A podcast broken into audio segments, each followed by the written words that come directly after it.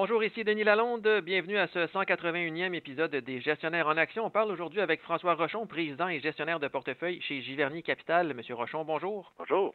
On assiste, Monsieur Rochon, depuis quelques jours là, à une petite correction sur les marchés boursiers.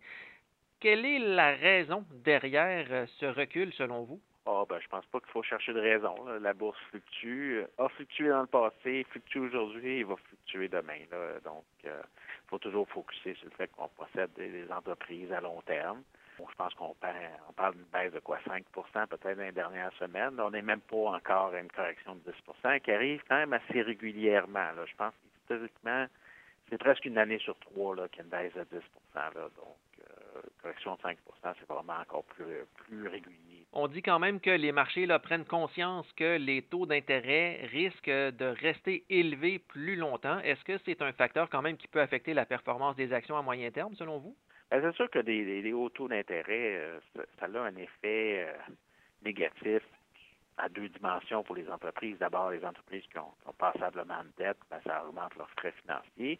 Et en général, et c'est pas juste les actions, c'est aussi euh, bien d'autres actifs financiers ou autres, ben, c'est sûr que si on actualise les, valeurs futures à des taux plus élevés, ben, ça fait des valeurs actualisées aujourd'hui plus basses. Donc, plus les taux d'intérêt sont, élevés, plus évidemment les coûts bénéfices que les investisseurs vont être prêts à payer vont, être plus bas. Donc, dans cette optique-là, c'est sûr qu'une hausse des taux d'intérêt a absolument tendance à faire baisser les taux de capitalisation des, des actions.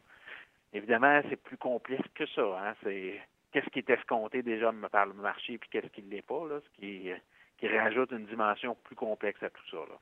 Mais si on regarde les évaluations des actions en ce moment, euh, on parle à peu près 19 fois les profits là, pour le S&P 500. On est quand même un peu plus élevé que la moyenne, mais pas tant que ça, là, un petit peu plus élevé que la moyenne.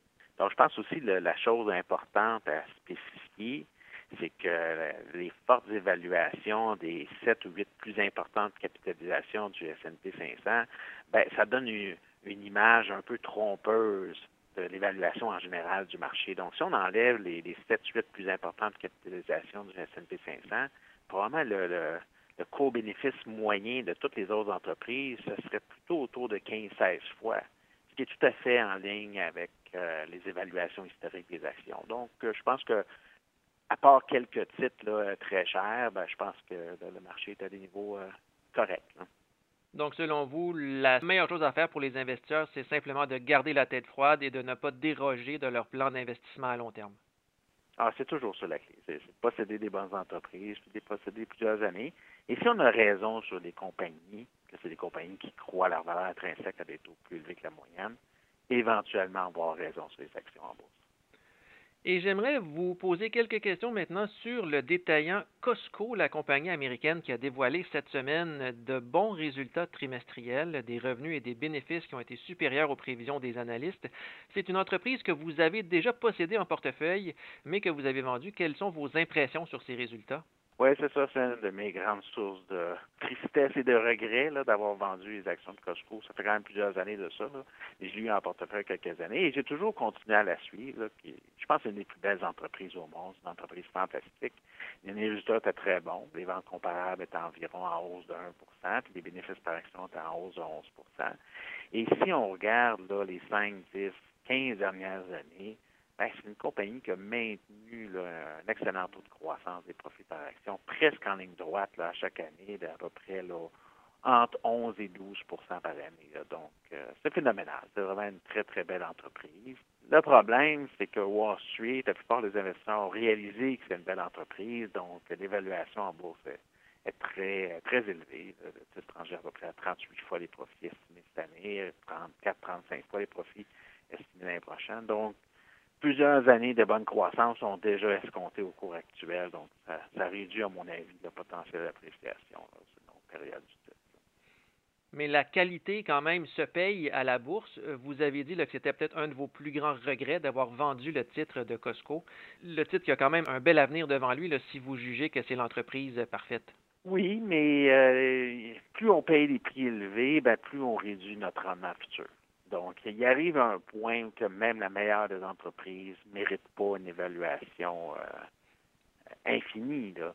Donc, là, je pense pas qu'on est là à 38 fois les profits, mais probablement ce qui, moi, me semblerait, moi, si j'avais à payer, disons, un co-bénéfice pour cette entreprise-là, ben, je ne voudrais pas payer plus que 24 ou 25 fois. Là. Donc, euh, c'est quand même une bonne différence. On parle de 50% plus élevé que le, prix que probablement je voudrais payer.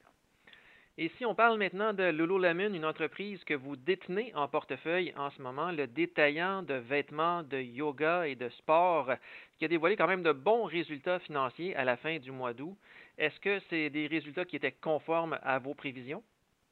Oui, je pense que c'était même un petit peu mieux.